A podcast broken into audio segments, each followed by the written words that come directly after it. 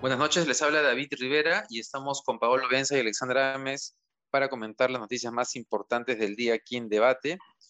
Eh, queremos comenzar por un informe que ha publicado Sudaca hoy que revela otro episodio de esta tensión entre Castillo y Cerrón, ¿no?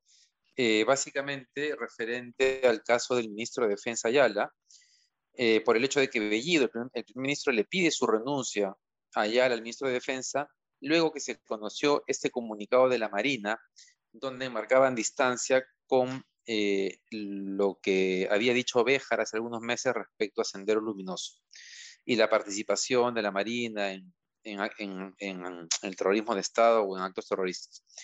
El punto es que Bellido le pidió a Ayala em, su renuncia y finalmente Ayala no renunció porque consiguió el respaldo del presidente que parece ser que ha sucedido lo mismo con el ministro de Trabajo, cuya renuncia, o mejor dicho, cuyo despido o renuncia, ya no sabemos cuál es la, historia real, fue anunciado por Bellido y por Sarrón a través de las redes y también por Sudaca, que conversó, creo que con Bellido directamente, si, si mal no recuerdo. Pero el ministro de Trabajo sigue ahí. Y todo parece indicar es que Castillo este, lo ha respaldado. Yo tengo dos dudas a este, eh, en este momento con la información que viene saliendo. Una es, si Castillo, como todo parece indicar, efectivamente está tan molesto y distanciado con Cerrón, ¿por qué no termina de marcar la cancha? ¿Qué cosa hace? ¿Qué cosa lo lleva a estar en este punto eh, eh, intermedio, incómodo, dañino para su gobierno? La respuesta común suele ser que es porque requiere a, su, a la bancada, al duro de la bancada de Perú Libre. Yo la verdad creo que a estas alturas, con ese nivel de conflicto, no sé por qué sigue siendo un activo del gobierno. Más aún, considerando que queda claro que lo que perdería, que digamos que si marca distancia de Cerrón, lo que perdería de la bancada en Perú Libre lo ganaría con el apoyo de otras bancadas Y la segunda duda que tengo, Paolo, y este es para ti, es porque, si, porque Sudaca, si Sudaca ha publicado dos artículos en los que muestra claramente que hay una confrontación entre Castillo y Cerrón, eh, nuestro querido Juan Carlos Tafur habla de esta alianza sellada entre Castillo y Cerrón. Yo no sé si Juan Carlos no cree en lo, en lo, en lo que publica Sudaca. ¿Qué está pasando? habría que invitarlo, habría que invitarlo a que responda, ¿no? Yo creo, que, yo creo que él habla más de una alianza en el sentido de que mientras no se termina de materializar la pugna en la cabeza de Bellido en una bandeja, eh, para él sigue siendo una alianza. Yo no lo veo así, ¿no? Yo creo que son procesos que se están dando y en esos procesos que se están dando, eh, yo creo que Cerrón no va a salir airoso, ¿no? yo voy viendo ya un desenlace para esto y parecería que Cerrón no va a salir airoso. El otro el otro camino es que Castillo finalmente diga, ok, me voy con Cerrón y bueno, pero eso le va a costar a Franque, le va a costar a Aníbal Torres y probablemente le va a costar a Ayala. Ayala es el que menos coste le va, a tener ahí, porque Ayala es un ministro reemplazable, ¿no? está en la cartera de defensa básicamente porque fue, eh, no sé, porque es cercano a Castillo, pero no es que Ayala sea un ministro como Franque que quiere tenerlo en economía para que calme los mercados o como Ceballos, por ejemplo, quiere tenerlo en salud para que, para que maneje el proceso de vacunación, o como Aníbal Torres, que es casi su consejero personal, ¿no? que es una especie de, no sé, a mano derecha, digamos. ¿no? Entonces, eh, yo creo que voy viendo que Castillo tendría, porque no, no se me ocurre cómo podría no romper con Cerrón, ¿no? Y cómo podría asumir el coste de quedarse con Cerrón. Y creo que los tweets de Cerrón y, y, y digamos, la presión que él está intentando ejercer por fuera, eh, son lo que yo leía hace un tiempo, ¿no? que es una persona que siente que está perdiendo poder como parte de un proceso de pérdida de poder. Es un proceso, no se va a dar de la noche a la mañana, ¿no? y creo que tomar eso como una alianza hoy es errado.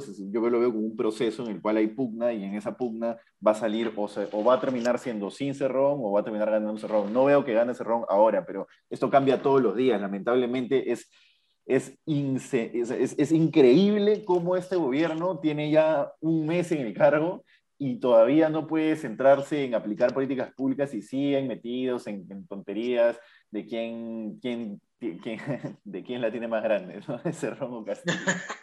Oye, antes de darle el pase, el, pase, el pase a Ale, este, eh, bueno, eh, puede ser una, una, una frase que revele lo que está pasando, pero claro, solamente para tener en el panorama completo del juego de poder, Béjar era un ministro más alineado con la lógica Cerrón Bellido, y más bien Ayala y ministro de Trabajo son hombres de Castillo. Entonces, este, está claro que están marcando la cancha, como tú dices, Paolo, en función a quiénes son de ellos. ¿no? Es una cosa increíble. Y que además es tan claro que hay estos problemas o divisiones que el MEF y Frank, que no tienen ningún problema en salir a decir ayer que el aumento del salario mínimo no está en los planes del MEF. O sea, es un plan de Bellido, tal vez. Pues, ah, él no ha dicho eso, ¿no? Pero digo, comienza a quedar claro que, este, o sea, no sabíamos, o sea, en la siguiente encuesta del poder, los cinco primeros lugares deberían aparecer vacíos. Porque en realidad, porque en realidad no sabemos quién está gobernando. Claro. Sí, a ver, yo no sé si sea tan exagerada la cosa como para dramatizarlo al punto de que hay una pugna interna. O sea, yo creo que pugnas internas hay siempre. Y yo no creo que esta sea la primera vez en donde un primer ministro o un presidente Consejo de Ministros le baja el dedo a un ministro y el presidente lo vuelve a reivindicar. O sea, si bien la norma dice que eh, quien escoge es el presidente del Consejo de Ministros, quien realmente decide, ¿no? y todos lo sabemos, es el presidente de la República. ¿no? Entonces, el, presidente del Consejo de Ministros puede sugerir un par, ¿no?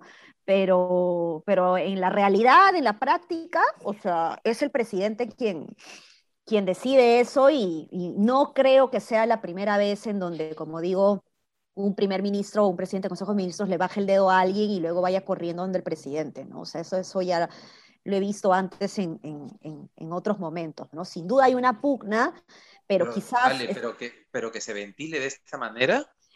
Claro, el problema es que acá lo que estamos viendo, además de esto que estoy diciendo, eh, es que hay una muy falta de mm, capacidad de liderazgo. Eso.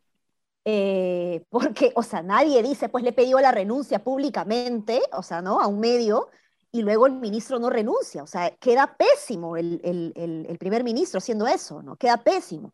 Pero yo no estoy tan segura si, si él realmente le ha pedido la, renuncia o si ha querido entrar al juego de, decir esto y luego burlar, burlarse, ¿no? Y decir, ja, ja, ja, no, es que le pedí la renuncia, pero no ha renunciado y a mí no me importa que no renuncie, porque de repente dentro de, su, de lo caradura que puede ser, en realidad no le ha pedido la renuncia y, está todo fríamente calculado, porque Cerrón también publicó, hijo, con estos cambios, este, eh, Bellido fortalece su liderazgo. ¿Qué cambios? Ahorita Cerrón se debe estar matando a la risa de, toda la gente que se alegró porque iba a salir el ministro y que todavía no sale, ¿no?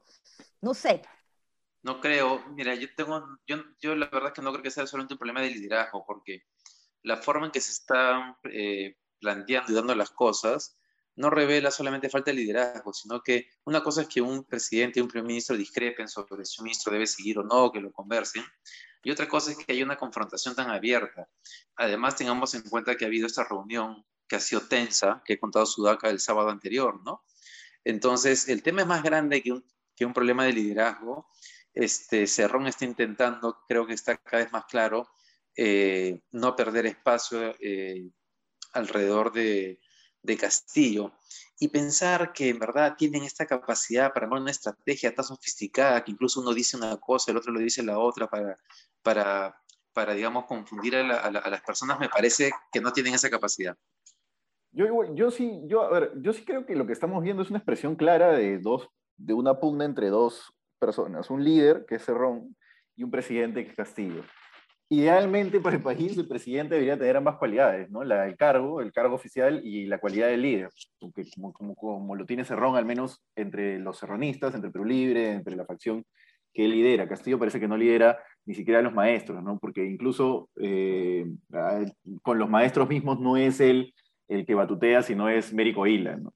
Eh, entonces, como dice Ale, hay una ausencia de liderazgo, yo ahí sí me voy con Ale, hay una ausencia de liderazgo, eh, y, y también creo que está clarísimo que esto era absolutamente predecible, ¿no? Porque Cerrón quería ser el presidente, quiso ser el presidente. Cuando era gobernador regional de Junín, usaba una banda presidencial, pese a que eso no lo dicta el protocolo. Entonces creo que era, esto estamos viendo lo que ya debimos haber olido desde junio, que es Cerrón quiere poner, imponer la línea política dura del partido y quiere imponer la línea política dura del partido porque él, él quisiera ser presidente y él quisiera imponer esa línea política dura desde la presidencia. Claro.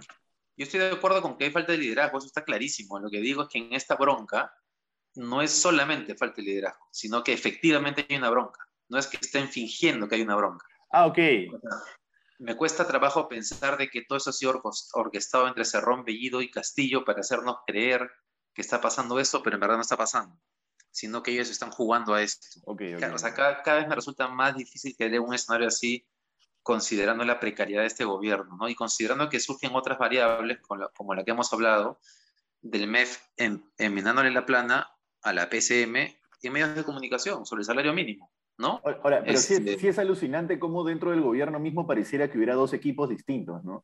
Por un lado tienes a Castillo, con Iber Maraví, con Walter Ayala, con Pedro Franque, ¿con quién más? Con Aníbal Torres, y por ahí que algunos más están yendo. Claro, con Cadillo, y por el otro tienes a Bellido, que es Cerrón, y tienes algunos ministros de Bellido, y entonces eh, tú puedes, se supone que el Ejecutivo tiene que chocar bueno, si choca, ¿no? Pero se supone que el Ejecutivo choca con el Congreso, pero ahora está chocando Ejecutivo con Ejecutivo. El Congreso debe estar un poco, de, este, como, ¿cómo decirlo? El, Congreso debe estar un poco mirando desde afuera y diciendo, bueno, se están equivocando, los dejo hacer, ¿no? Ya no, hago nada, mejor que ellos mismos se equivoquen solos.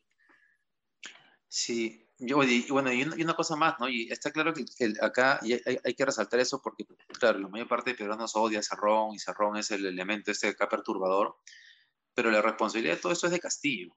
Y Castillo sigue sin ser un presidente que toma decisiones y, está dejando que todo, este, que todo esto pase. Y no está marcando la cancha, que es lo que le corresponde hacer a él. Más, más, más esmera Cerrón en marcar la cancha que Castillo en hacerlo. Porque es muy, porque Cerrón es un, es un zorro, o sea, a Cerrón tú le das espacio y Cerrón te, le está marcando la cancha al presidente porque sabe cómo hacerlo, porque es inteligente. Así es. Eh, bueno, pasemos al siguiente tema que tiene que ver con el regreso a las aulas. Eh, el director de Educación Básica del Minedo ha anunciado hoy día que la próxima semana comienzan este retorno paulatino o, clases semipresenciales y comenzarían con un colegio, digamos, en Lima, ¿no? En un colegio público de Miraflores. En paralelo, ayer Ceballos dijo que la próxima semana se comienza la vacunación de los docentes que faltan, o sea que en un mes deberían estar, o mes y medio, los docentes con todas sus vacunas, digamos, con todo el efecto de la vacuna completa. Este, y lo bueno en este escenario es que felizmente eh, la llegada de la tercera ola se sigue alargando, ¿no? Este, lo cual está permitiendo un avance en el proceso de vacunación y nos va a permitir que la tercera ola de llegar va a ser menos costosa de lo que, de lo que pensábamos. Pero bueno, la presión de los padres ha, surtido efecto en el sentido de que el, minero se ha puesto las pilas para tener un plan. Yo sigo teniendo dudas de sobre si es, si es el momento correcto, pero quien mejor lo sabe es el MINSA, ¿no? que el, el, Ministro de Salud dijo la semana pasada, hace dos semanas, que habían indicios de, la que de que la tercera ola comenzaba, pero parece que no, que no está comenzando en realidad, ¿no? Como que parecía, pero se ha, pero se ha aguantado todavía. Entonces, eso le está dando un espacio al gobierno para, para, plantear este retorno paulatino. Sí. Dale, dale, dale. No, o sea, yo creo que es bueno que ya tengamos ciertas certezas, ¿no? Que era lo que más preocupa a los padres de familia respecto a cuándo eh, se va a dar esto, cuál es el proceso. Eh, ahora, yo no creo, y eso es lo que he venido diciendo, es más, desde que se inició la pandemia respecto al, al tratamiento, al confinamiento, yo no creo que, así como el confinamiento al inicio se cerró el mercado al 100% de todo el país y se criticó eso porque habían territorios, zonas, ¿no? Que tenían diferentes grados, creo que lo mismo debería ser con el retorno de la escuela, ¿no? No creo que deba ser un mismo retorno igual para todo el territorio nacional, ¿no? Creo que hay muchas condiciones, este, no solamente epidemiológicas, sino también eh, de situación de la escuela, vacunación de los maestros, que bueno, que ya están en prioridad ahora y se terminan de vacunar en estas semanas, ¿no? Eh, pero igual hay, varios otros, diversos factores, digamos, que, que, pueden ayudar a tener una mayor... Eh, una mejor decisión tomando en cuenta la complejidad de los territorios, ¿no? Sí, igual es un mundo, ¿no? Yo estoy convencido de que el ministro que más difícil la tiene en el país, creo yo, es el de educación. Eh, y, sí, pues es, la tiene dificilísima porque tú tienes maestros en sitios donde no llega nada. Llega Bacus y el Minedo, no llega nada más, literalmente. Eh, entonces va a ser bien difícil aplicar ese plan, sobre todo en zonas donde la infraestructura escolar es bien precaria. Eh, vamos a ver, ojalá.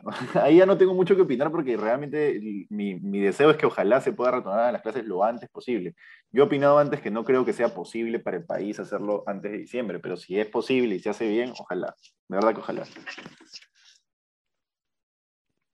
Sí, a mí me preocupa más que las escuelas, porque ya bueno, es verdad que, los, que el tema de la higiene es importante, pero lo que es más importante en términos del COVID específicamente es el tema de la ventilación, ¿no? Entonces, el uso del transporte público, este, a mí me parece que es un tema que es un tema que debieron haber dejado resuelto los, los dos gobiernos anteriores, ¿no? Pero bueno, lamentablemente eso no pasó. Ojalá que haya algún tipo de solución ahora. Este, solamente queremos cerrar con un tema, hmm.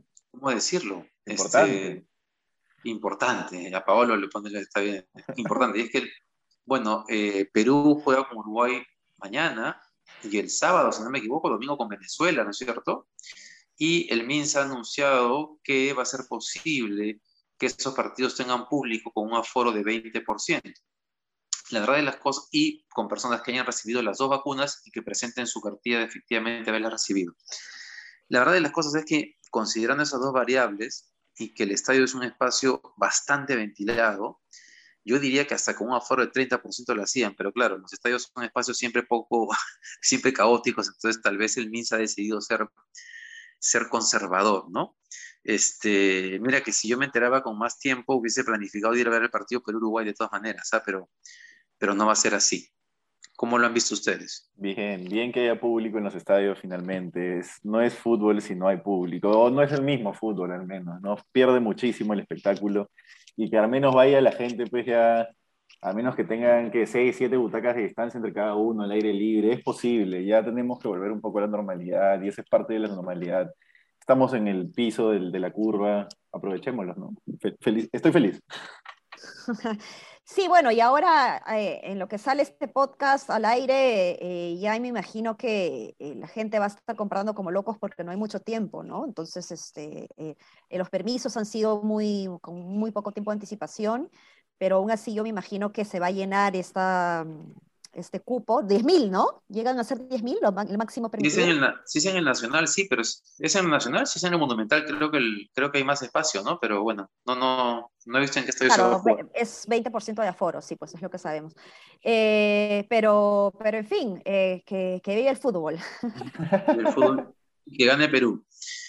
Bien, muchas gracias por habernos acompañado. Nos, no se olviden de seguirnos en, en las redes de Sudaca y nos vemos mañana. Que les vaya muy bien.